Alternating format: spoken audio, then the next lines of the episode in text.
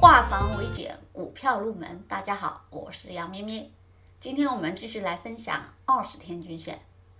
二十天均线顾名思义，股票或者指数在前二十天的平均收盘成本价。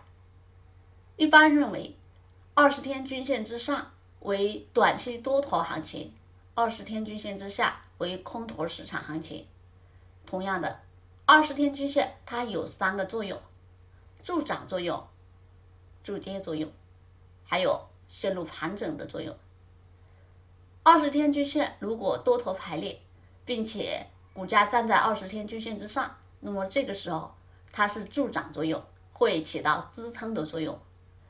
如果跌下二十天均线，并且二十天均线拐头向下排列，那么这个时候它是助跌作用，即有压力。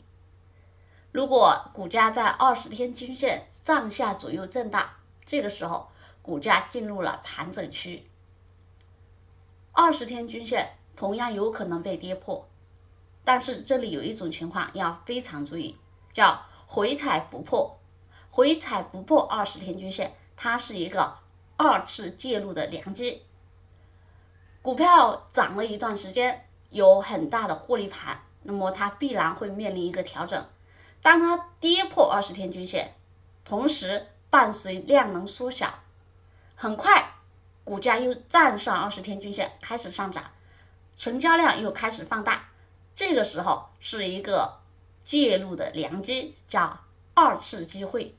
所以回踩不破二十天均线，并且有成交量的配合，下跌缩量，上涨放量，这个时候是二次介入的良机。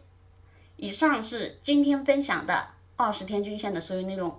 更多股票知识可以查看文字稿或者留言。